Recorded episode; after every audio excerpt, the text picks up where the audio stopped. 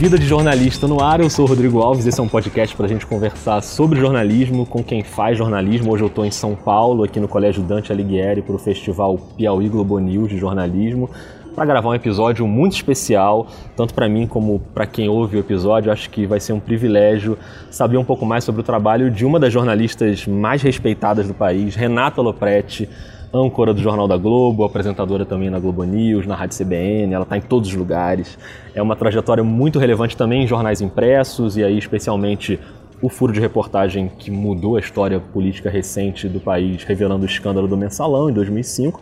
Renata, muito obrigado por tirar esse tempinho para a gente conversar. Seja muito bem-vinda ao Vida de Jornalista. Eu é que agradeço, uma alegria estar aqui, mais que um prazer, uma a alegria. alegria. A alegria toda nossa. Eu queria começar por um assunto que ainda está bem quente, que é a eleição presidencial. Se a gente fizer uma apuração bem superficial sobre você, a coisa mais superficial que é jogar o seu nome no Google, aparece ali a sua página na Wikipedia, o seu Twitter, e aí vem uns 4, 5 artigos elogiando a sua condução durante a campanha eleitoral, as entrevistas no Jornal da Globo, e eu queria começar por esse tema. A gente sabe que o público é muito rigoroso, às vezes até violento, né? Na política as coisas ficam muito à flor da pele, mas foi uma repercussão muito positiva, assim. Então, por que, que você acha que aqueles papos renderam tão bem e como é que você viu, acompanhou essa repercussão tão legal daquelas entrevistas? Primeiro, a, a repercussão me deixou muito feliz porque as entrevistas deram muito trabalho. Nada ali saiu é, é, fácil, nada ali saiu de graça.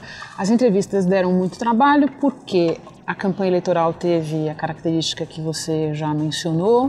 É porque as entrevistas do Jornal da Globo vieram no calendário num momento em que os candidatos já tinham dado entrevista em tudo quanto é lugar. Eles estavam dando pelo menos uma entrevista ou sabatina grande por dia.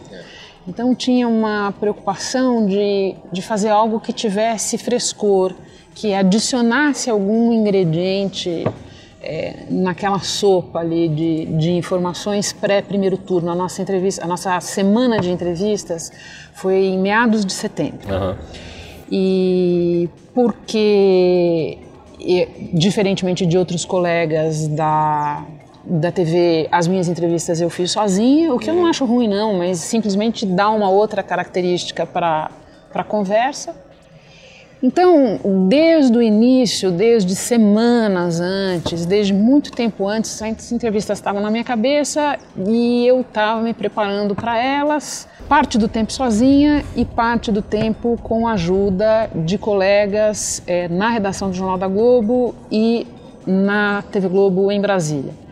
Um time pequeno, muito coeso, que batia bola o tempo inteiro. Então, é, a, as entrevistas elas foram muito, elas envolveram muito suor, mas também muita troca bem antes de irem para o ar. Uhum. E isso foi uma delícia, simplesmente de fazer. Foi suado, mas foi uma delícia.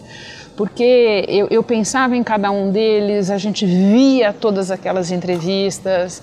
É, teve uma noite pouco antes da, das entrevistas que tinha, eu vi um colega meu que estava assim, tinha até, é, foi a pessoa da redação é, do Jornal da Globo em São Paulo que estava trabalhando nisso comigo, Fernando Rinco. O jornal já tinha ido para o ar, então as pessoas podem imaginar que horas é. aquilo era.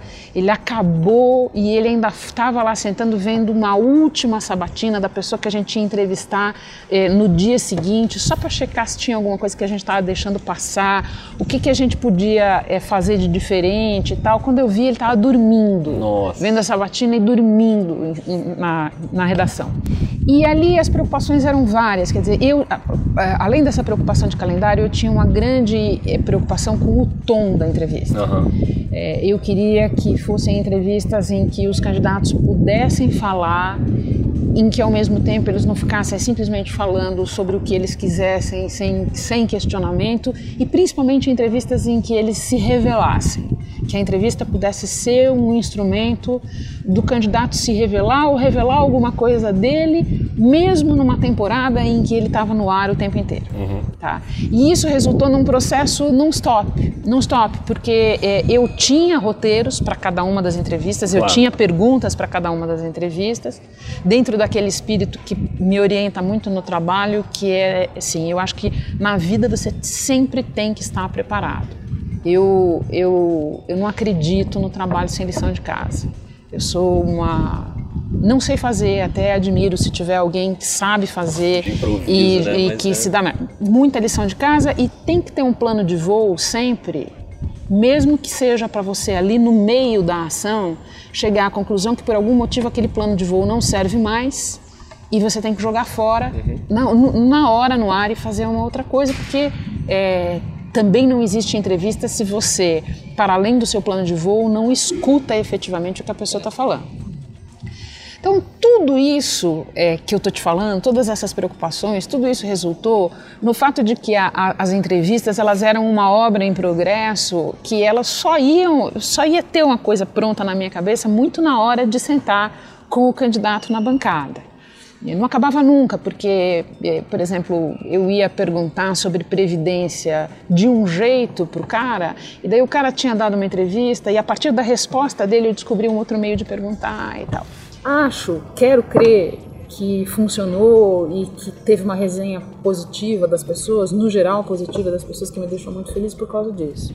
Porque resultou de muito trabalho, é, de, de muita escuta, escuta efetiva dos caras, tanto antes da hora em que eles estavam comigo na bancada, quanto ali no momento e porque eu acho que eles apareceram. Isso, quando as pessoas, assim, entre todas as coisas legais que me disseram das entrevistas, as que me deixavam mais feliz foi quando alguém me dizia alguma coisa assim: o cara apareceu inteiro na bancada. É, a Marina apareceu na uhum. bancada. Eu digo a Marina porque dos sim, meus sim. entrevistados ali era a, a única mulher. É. Então eu acho que foi isso, assim, foi, é, eu acho que assim, para mim da campanha desse ano, duas coisas me, me deixaram muito satisfeita.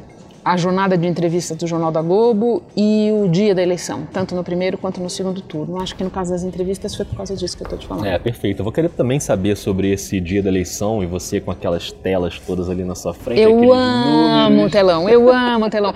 Quando acabou no segundo turno, eu virei para o pessoal da, informa... da, da tecnologia e o pessoal da arte que trabalharam juntos para para nos permitir usar o telão com todas aquelas informações.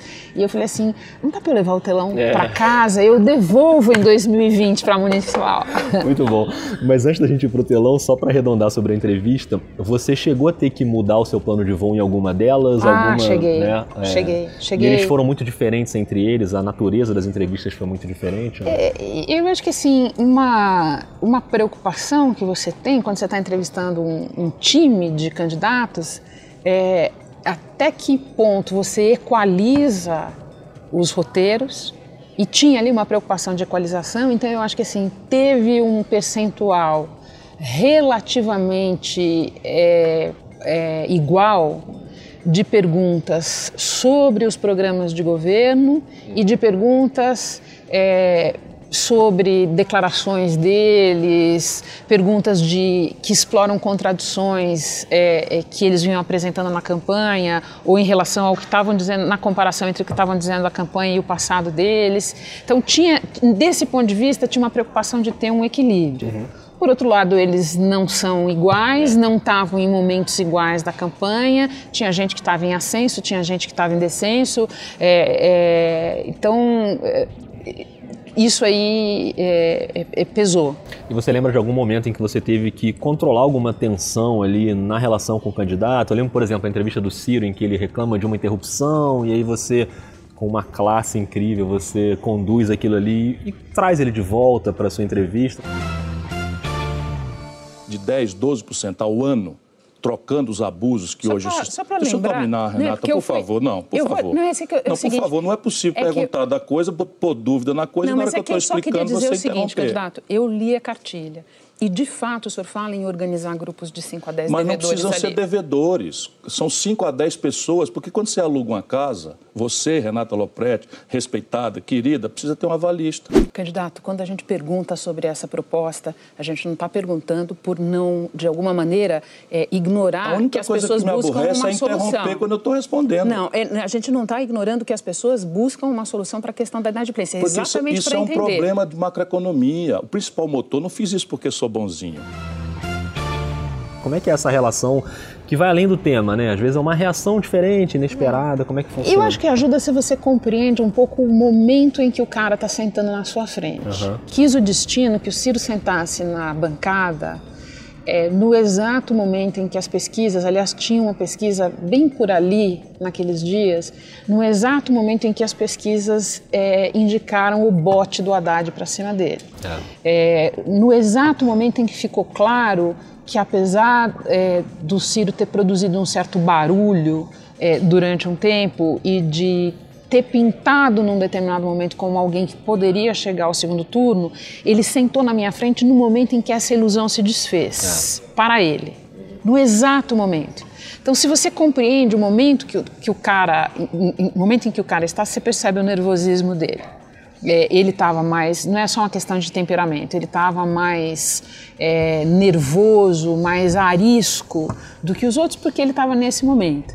E nesse sentido, ele de fato foi. É, é, veio para cima de mim mais pesado em alguns momentos, mas eu acho que tem algumas coisas que te protegem nessa hora, porque eu, eu vou te ser sincera, eu percebi que ele veio mais pesado para cima de mim, menos ali no momento e mais depois quando eu revi a entrevista. Entendi. Sabe? Eu acho que na hora, você na hora que você está fazendo, tem alguma coisa que te protege.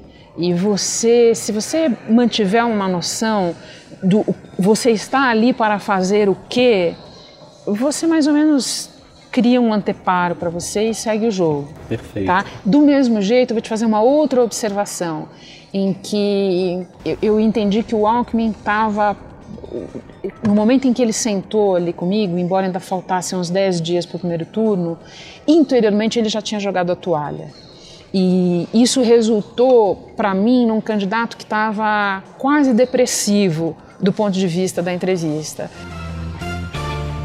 Olhando essa sua situação de agora e o movimento que esses, esses políticos estão fazendo, você acha que valeu a pena?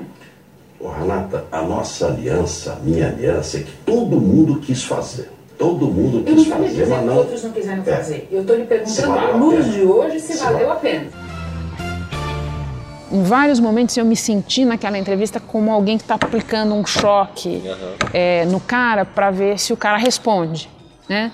É, responde aí não mais a pergunta especificamente, mas Sim, apresenta, você, é, arranca uma, uhum. uma reação da pessoa. Então eu acho que ajuda assim, assim, tenta é aquela velha pergunta que serve para o jornalismo, mas que serve para a vida. Quer dizer, se você não se coloca no lugar do outro por um instante, é, você tem muito, muita dificuldade de avaliar qual é a sua, em que terreno você está pisando como entrevistador. Muito bom. Agora, quando você assume o Jornal da Globo, você já tinha uma experiência no próprio Jornal da Globo e na Globo News, enfim, mas, mas foi um momento ali meio inesperado com a saída do William Vac, que foi envolvido em toda aquela polêmica, aquela situação. Ali você estava tranquila para assumir essa nova função ou foi uma coisa, vamos contar até três e vamos embora e vamos ver como é que vai ser? Eu acho que na vida eu, pelo menos, parto do princípio que a gente nunca está suficientemente preparado. A gente vive se preparando e nunca está suficientemente preparado. Eu tinha feito o, o, Jornal da Globo por períodos, por períodos de férias, ou em dias específicos em que o William não estava, várias vezes já quando, quando aconteceu a mudança, mas é evidente que se você olhar, for lá e buscar um Jornal da Globo de novembro do ano passado, que foi quando eu passei a fazer o jornal de vez, e olhar o, o Jornal da Globo de hoje, eu estou mais à vontade hoje do que eu estava lá.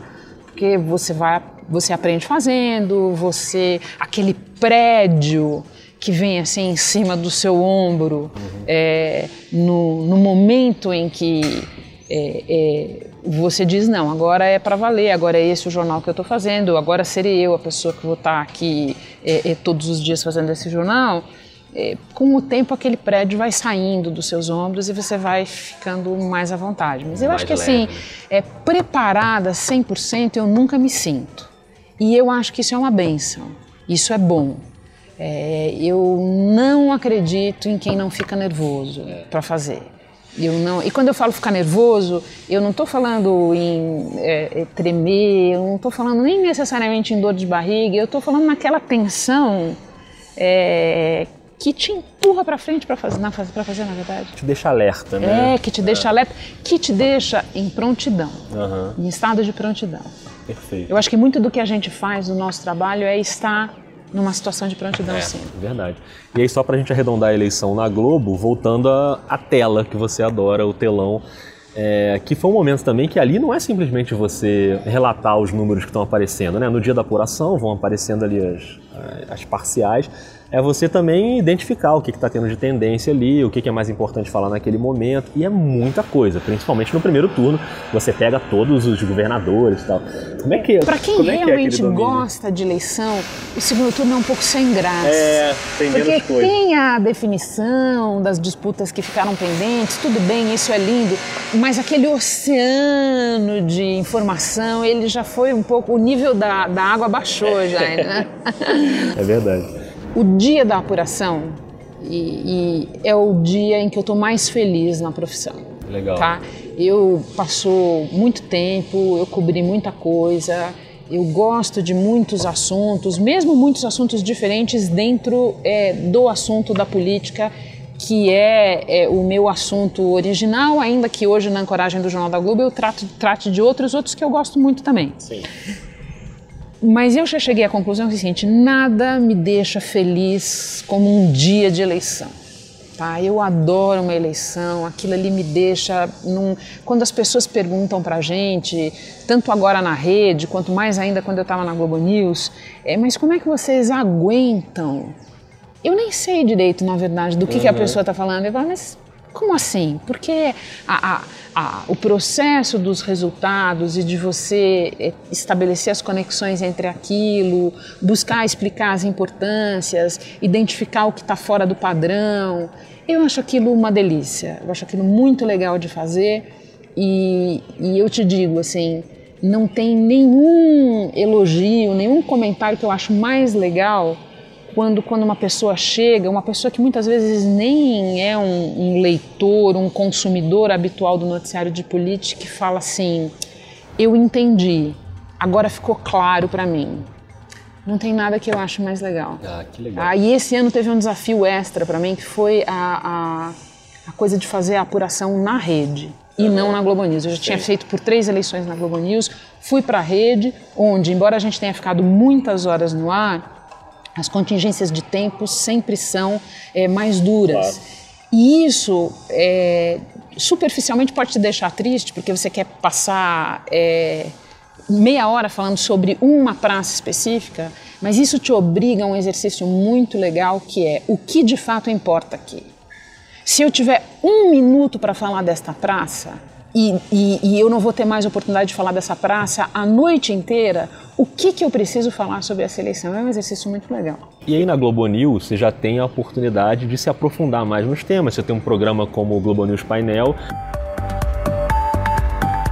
Olá, bem-vinda, bem-vindo ao Globo News Painel. Há um mês da posse, o governo Bolsonaro está praticamente formado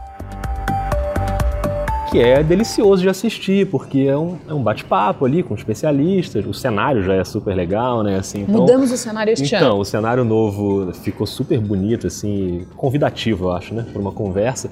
E ali você consegue se aprofundar mais. Acho que é uma outra, né, uma outra abordagem, mas que se completam, né? Não é tanto a notícia Isso. hard news ali, mas é um momento para você aí sim ter mais tempo e mais calma, né? Totalmente se completam. Eu acho uma delícia fazer o painel é, eu quase me sinto protegida, porque além de tudo esse nome me acompanha é, na vida. É verdade, quis o destino. É. A última função que eu exerci na Folha durante oito anos foi editar uma coluna chamada Painel, uma coluna de informação de bastidores sobre política. Então, o fato de que o destino me trouxe esse nome de volta, para mim é quase uma proteção, assim, eu acho muito legal. É e é mesmo, é, é complementar, porque o, o, o, painel é um espaço, não é um espaço para breaking news, não é um espaço para rádio news, ele é um espaço para reflexão que eu é, procuro muito usar é, desde o momento em que eu passei a, a, fazer o programa, primeiro interinamente e agora é, efetivamente já há um ano, para fazer um exercício de diversidade. É, um exercício de diversidade na escalação de fontes, um exercício de diversidade, de estímulo à divergência nos pontos de vista. É, essa é a marca que eu procuro dar ao painel. Não me interessa fazer um programa em que todo mundo pensa igual uhum. ou todo mundo pensa parecido comigo.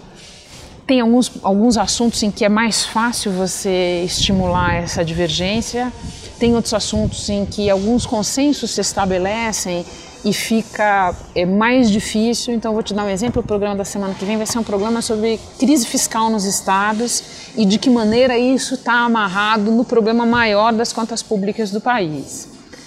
O diagnóstico desse problema ele é quase consensual. Então, para você montar uma mesa em que o debate fique rico, é menos você procurar pessoas que tenham opiniões diferentes, eu acho, e mais você procurar pessoas que falem a partir de pontos de vista diferentes.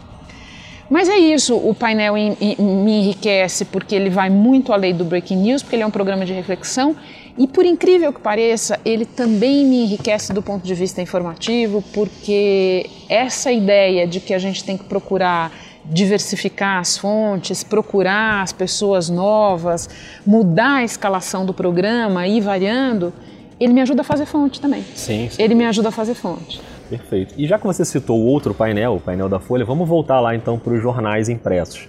Antes da Folha, você passou pelo Estadão. No início, você foi revisora no Estadão. Eu né? comecei, eu peguei o finzinho da revisão no Estadão. Uhum. Quando eu saí da faculdade, eu fiz jornalismo na USP. Eu trabalhei três meses na revisão do Estadão. Uhum eu é, revisava a página, as duas páginas de opinião ali do Estadão, uhum. revisava os editoriais e nos três meses que eu fiquei lá, é, eu tive um dia em que foi uma espécie de dia de glória para mim na revisão em que eu muito humildemente apontei um erro de português num editorial escrito pelo Oliveiros Ferreira. Nossa. O chefe da. E, e, não era um erro de português que ele tinha cometido porque é, não era um erro de gramática, não era nada disso. Sabe quando você constrói um parágrafo e você consegue começa a construir ele de um jeito, ele acaba sendo de outro e sobra lá um não uhum. que dá o, o sentido contrário do que o cara queria é, dizer. E eu me lembro que eu fui levar para o chefe da revisão e ele não acreditava em mim. Não estava errado, não é possível. Imagina que tem alguma coisa errada no editorial do Oliveiras e tal. Depois de muito eu insistir, ele levou adiante, o Oliveiras corrigiu e eu recebi um telefonema do Oliveiras Olha, lá na revisão e tal. Legal. Não me esqueço. Bom, o fato é o seguinte: eu fiquei três meses lá, subi para a redação do Jornal da Tarde, fiquei nove meses na redação do Jornal da Tarde, talvez nem isso, e daí fui para a Folha. Então eu tive uma passagem ali é, é, pelo Estadão Jornal da Tarde, mas que na minha cabeça é uma, é uma, é uma memória quase afetiva. Uhum. É, foi bom começar ali, que era um lugar menor, especialmente o Jornal da Tarde, não ter começado em outro lugar, não ter caído direto na, naquele mar revolto que era a Folha é, no meio dos anos 80. Uhum. Mas daí eu fui para a Folha e foi na Folha que eu me formei é, na vida, eu, onde eu fiz, boa parte do que eu fiz foi na Folha. E na Folha tem um momento, entre outras coisas, que você assume ali o cargo de ouvidora do jornal, né? Um budsman, que é um cargo cujo nome é feito para homens, né? Isso. Que é a crítica do jornal, a crítica pública do jornalismo que se faz no jornal. É uma enrascada esse cargo ou não? Ele, mais do, ele pode ser uma enrascada por alguns motivos e eu vou te dizer porque, qual foi a minha enrascada. Mas antes de tudo, ele é uma oportunidade. Até porque na Folha é, se fazia ali uma coisa que na época não era muito comum nos jornais americanos, vários deles tinham ombudsman. Nos jornais americanos, àquela altura, nos, em anos recentes, todo mundo foi cortando por motivos de custo. Sim. Mas ali nos jornais americanos, o cara, quando ia ser ombudsman, normalmente é porque ele já estava saindo da redação. Era uma pessoa muito experiente, que tinha desempenhado uma série de funções, respeitada pela redação. Aquilo ali era uma espécie de porta de saída, era uma estação Jabaquara. Quem mora aí na cidade de São Paulo vai entender é, é, a metáfora do metrô. E, e, aqui não, a Folha pegava gente que estava no meio da carreira, gente que certamente ia querer voltar para a redação uhum. depois e tal. Eu, eu, eu aceitei da segunda vez em que eu fui convidada. A primeira vez me convidaram, eu falei: não, imagina, roubada, não quero sair da redação desse momento. A, a roda girou eles continuaram, foi uma substituição difícil, não Sim. foi uma, uma sucessão simples uhum. naquele momento. Me convidaram de novo, eu aceitei e eu acho que em boa medida aquilo mudou a minha vida. Porque foi a primeira vez, desde que eu comecei a trabalhar, que eu tive uma função de reflexão. Não é que você tenha, não é que seja possível trabalhar sem refletir. Mas até ali eu estava o tempo todo no Hard News, eu estava o tempo todo no, no chão da fábrica, eu estava ali no, no, na corrida do jornalismo diário. Foi a primeira vez em que eu tive a oportunidade de existir, exercer uma função mais reflexiva e reflexiva sobre o nosso trabalho. Sim. E daí você aprende um monte, porque isso que eu falei sobre as entrevistas, de você se colocar no lugar do outro, no lugar de quem está te lendo, de quem está te assistindo, é, aquilo vira segunda natureza é. por causa da função do ombudsman.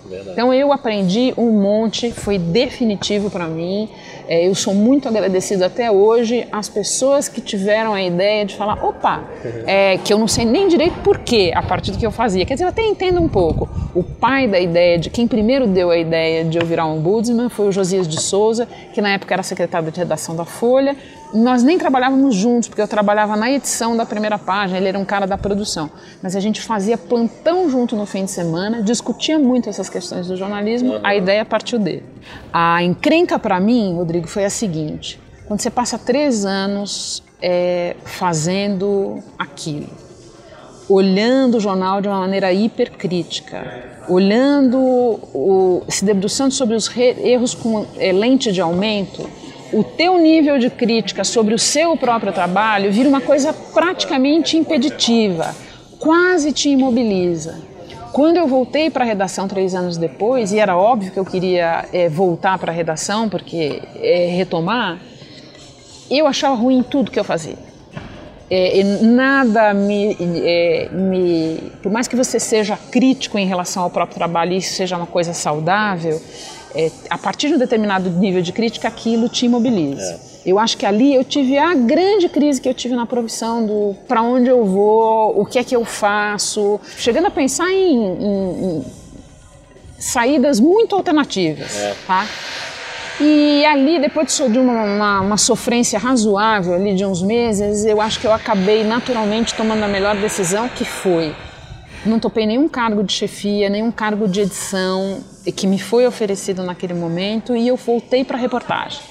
Voltei para a reportagem, abracei o beat da política definitivamente, é, fiz é, é, reportagens ali no time dos repórteres especiais, comecei a tentar me encontrar de novo quando veio a eleição de 2002 e a eleição de 2002 eu cobri como repórter. Uhum me voltando especificamente para uma coisa que na época estava muito começando a, a, gritar muito nesse noticiário e tem uma importância muito central, que eram as pesquisas e o marketing das campanhas. E essa volta à reportagem leva a gente ao tema que é muito relevante na sua trajetória, que é 2005, o furo de reportagem do Mensalão, quando você faz as entrevistas com o Roberto Jefferson e ali acho que é um ponto de mudança do jornalismo político brasileiro, mas da política brasileira também, né? Porque os efeitos estão aí até hoje.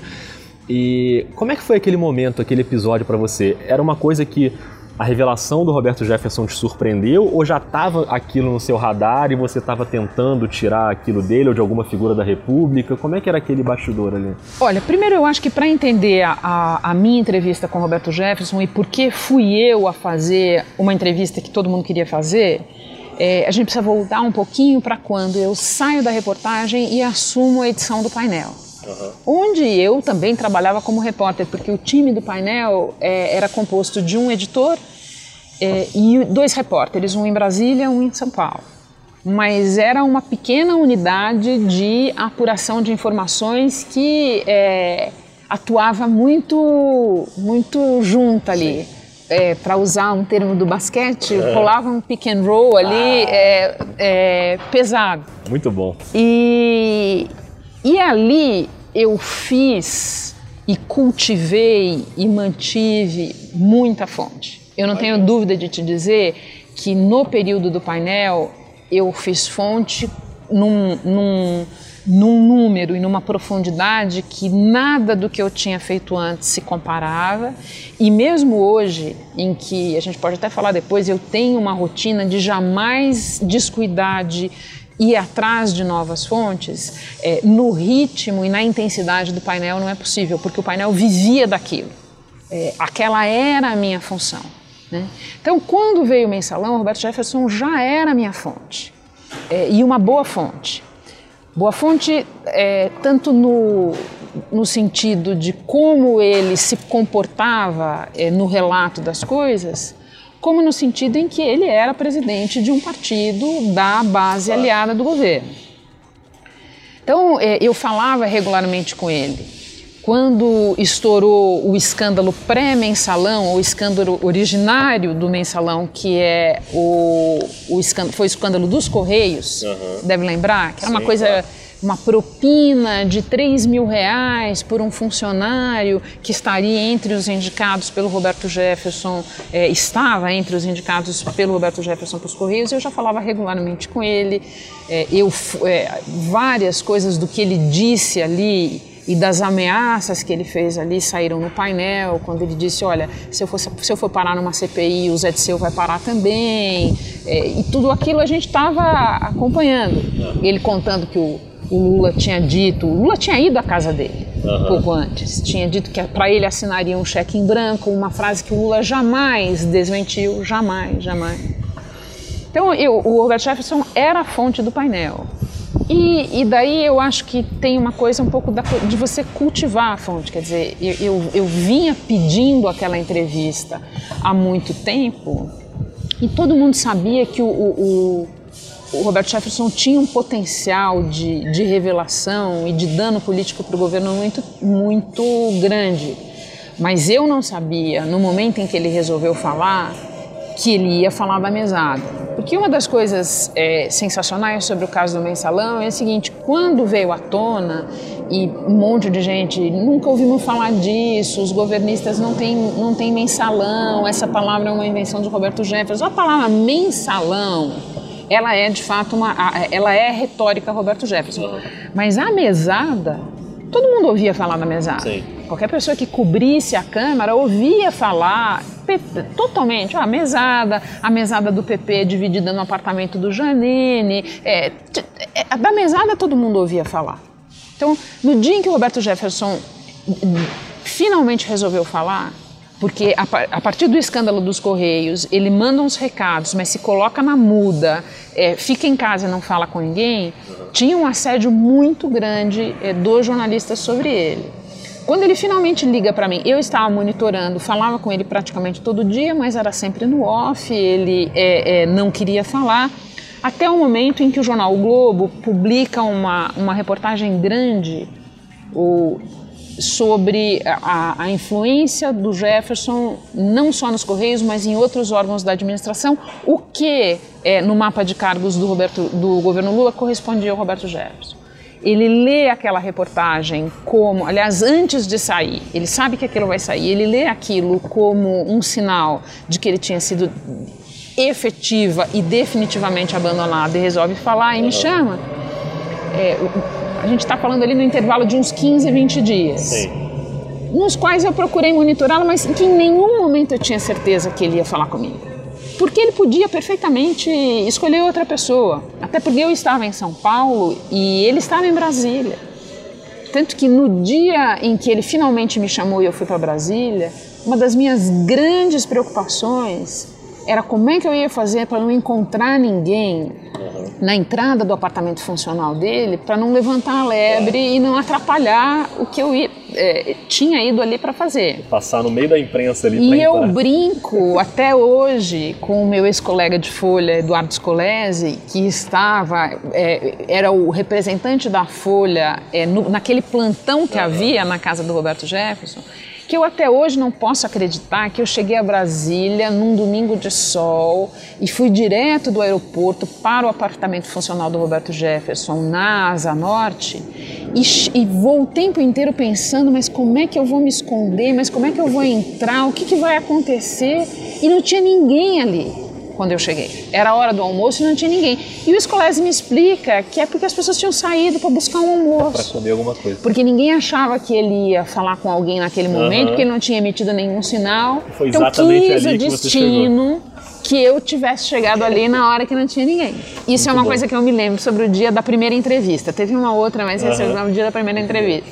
E aí, quando finalmente tem a revelação, é, essa matéria ela foi publicada no papel primeiro, né? Ela não No chegou a pa- sair no site Não, antes. no papel primeiro porque nós estamos falando de 2005. Como é que é essa noite, Renato? Você sabe que no dia seguinte vai para a banca e para os assinantes uma reportagem que certamente você já tinha ali alguma noção de que, do impacto que teria aquilo ali, né? É uma noite que você não dorme. Pois é. Porque. Primeiro, porque o, o Roberto Jefferson. fe- Eu fiz a entrevista, é, saí de lá, consegui sair incógnita. Tá? É, àquela altura, óbvio que as pessoas da Folha em Brasília sabiam que eu tinha falado com ele, até porque o, o Sérgio Lima, repórter fotográfico, que então estava na Folha, foi para o apartamento para fotografá-lo. Aham. É, o Scolese, àquela altura, sabia que eu tinha falado com ele, mas eu dei um jeito, eu consegui sair é, do prédio sozinha e sem a concorrência me ver é, ali embaixo. E fui para a redação para fazer o que antigamente a gente chamava de tirar a entrevista. Tirar a entrevista é muito agradável. né? Tirar a entrevista. No caso do Roberto Jefferson, eu brinco com as pessoas, foi muito fácil. É, tem entrevistas que me deram muito menos reconhecimento é, na vida e que me deram muito mais trabalho que a entrevista do Roberto Jefferson, porque o Roberto Jefferson, todo mundo que já conversou com ele alguma vez na vida sabe, fala editado. Não tem gordura na fala Sim. dele. Ah, então, basicamente, era você sentar e transcrever e tal. Mas isso eh, gerou um, um- um burburinho, uma balbúrdia muito grande em Brasília, porque o Roberto Jefferson cometeu a maldade, digamos, com o governo Lula, de uma hora e meia depois que eu tinha saído dali, ele ligou para o Aldo Rebelo, então ministro da Articulação Política, e disse: Eu falei com a Folha de São Paulo. Aham. A partir desse momento, é, Brasília virou um pandemônio. E naquele momento, eu, lembranças distintas que eu tenho daquele dia, os telefones fixos ainda tocavam muito. Porque hoje em dia, quando você trabalha numa redação, você percebe que os telefones fixos nem tocam mais. Tirando alguma coisa interna de ramal e tal, nem tocam. Mas naquele momento os telefones fixos ainda tocavam muito. Então eu me lembro de eu sentada num, dex- num desktop, colocando a, a entrevista, eh, batendo a entrevista, organizando a coisa toda, e os telefones não paravam de tocar. E o meu celular, curiosamente, estava muito tranquilo, porque era um domingo e porque ninguém em Brasília partiu do pressuposto que uma pessoa que não era de Brasília tinha feito a entrevista. Sim. Eles só sabiam que era da Folha. Então, aquele barulho todo de telefone eram seguidos ministros do governo, o porta-voz, as pessoas do palácio, ligando para a Folha de São Paulo, ligando para vários colegas, o, o, o chefe que estava de plantão na sucursal, colegas repórteres e tal. Mas e aí? O que, que é isso? Que entrevista é essa? E as pessoas só sabiam que eu tinha feito, os colegas estavam quietos ali. Não... Olha, a gente tem entrevista, mas. E aquela altura eles não sabiam nem do conteúdo. Estava lá sentada escrevendo. E eu me lembro que eu é, é, tenho uma lembrança muito distinta desse dia, porque era o seguinte: o, a balbúrdia em torno era muito grande, mas para mim estava surpreendentemente tranquilo, porque eu fui deixada quieta é, diante de um computador, colocando a entrevista é, no tamanho e ela estava, como eu te disse, praticamente editada. O Scolese ainda me ajudou porque tinha uma segunda fita, ele tirou ali. E foi tudo assim, é, é, poucas pessoas me ligaram e não era para falar disso. Acabou, eu peguei as fitas, porque havia fitas, é, em 2005 ainda havia fitas. Quando o senhor fala direção do PT, presidente, o senhor está falando explicitamente de quais pessoas? Zé Genuíno, Marcelo Sereno, Delúvio Soares, Zé Dirceu, que sabia de tudo, sempre soube de tudo. e fui pro hotel. E eu me lembro que àquela altura, daí muito tarde da noite, me ligou um assessor muito importante do governo, muito importante do governo.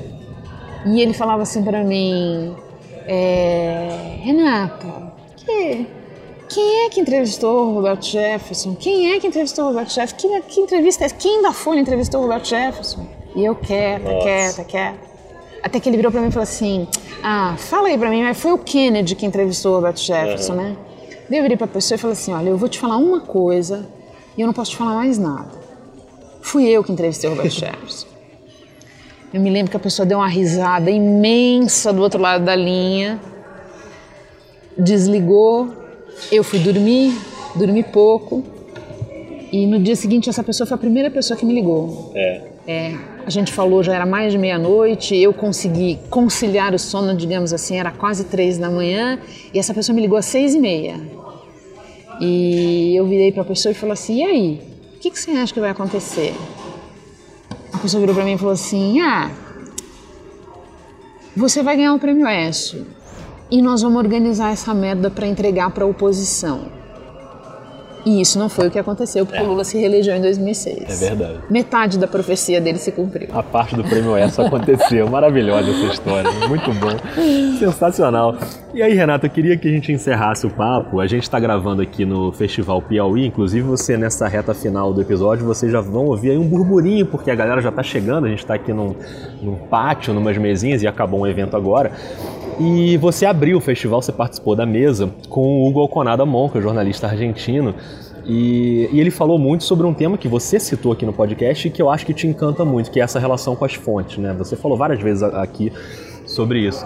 E, e antes da entrevista a gente conversava que a gente ficou muito impressionado com o rigor dele, é, tanto na, na declaração em off, que ele tem regras dele mesmo para se certificar que aquilo ali é uma coisa realmente verdadeira, quanto na apuração mesmo, né? que acho que é a essência do bom jornalismo no fim das contas, acha que tudo se resume a isso, a como você vai buscar a informação, como você faz as relações com as suas fontes é, e como você identifica ali o quão rigoroso tem que ser esse trabalho? Eu me identifiquei muito com o que o Hugo falou. É, no momento, se você pegar o que ele está fazendo e o que eu estou fazendo, são coisas bem diferentes. Eu estou ancorando um é. jornal que trata de uma gama muito variada de assuntos. Ele está é, dedicado a um bit específico, que é a cobertura, investigação e cobertura de casos de corrupção. No jornal La Nación, né? Exato. Não é à toa que ele abriu um festival que este ano tem como tema Os Especialistas. Isso. Mas eu acho que tem uma atitude no que ele descreveu, é, com a qual é, é, mais do que possível é necessária você, necessário você se identificar, que é a atitude do rigor, que é a atitude é, do trabalho permanente, de você ter uma noção de que esse trabalho nunca acaba, é, de que para esse trabalho sempre vai ter um dia seguinte, ele vai ter um dia seguinte para os teus acertos e para os teus erros. Que o que você pode fazer é se cercar é, de cuidados e de uma atitude de desconfiança permanente.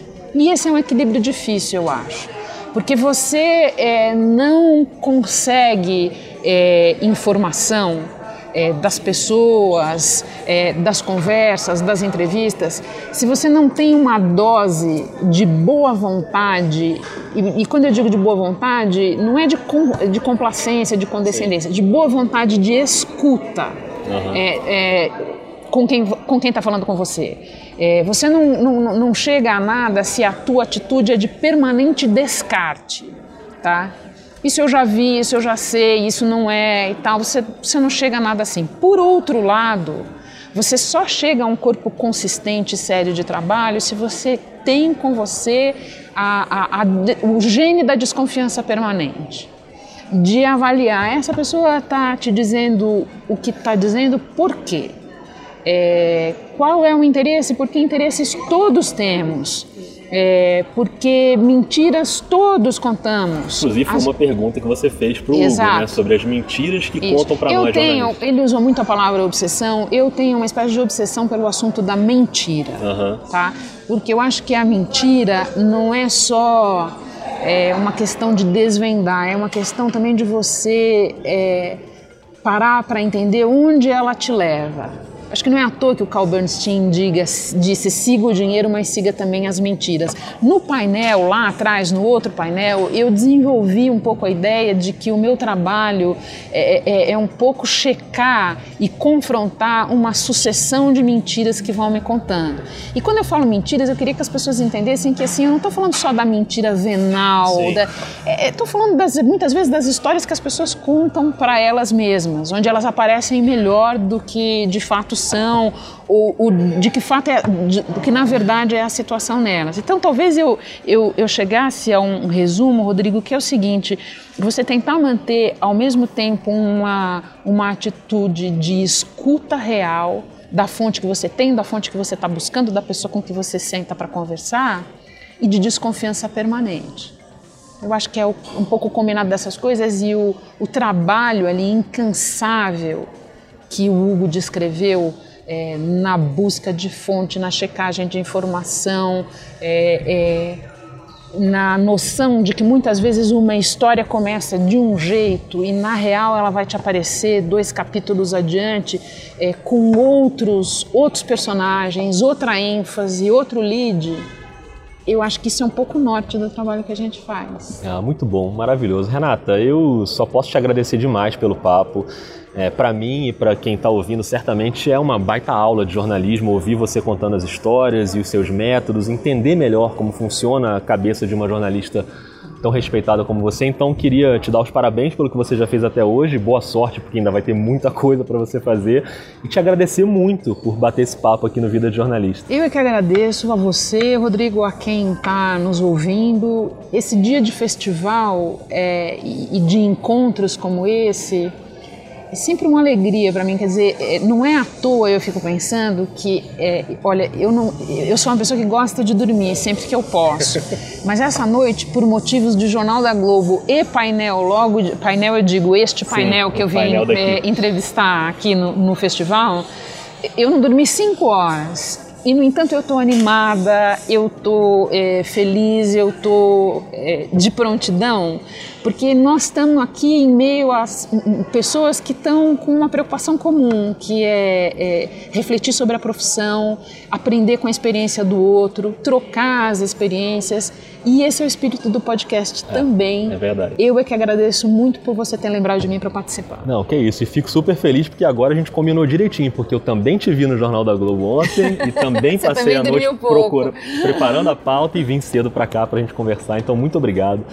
Foi muito legal e agradecendo aqui a Renata, a gente encerra mais um, um, episódio do podcast. Lembrando que você pode participar e mandar suas sugestões e mandar seus, seus temas possíveis no nosso Twitter, no arroba vida jornalista. E a gente volta na próxima semana. Muito obrigado a todo mundo, um beijo, um abraço e até mais.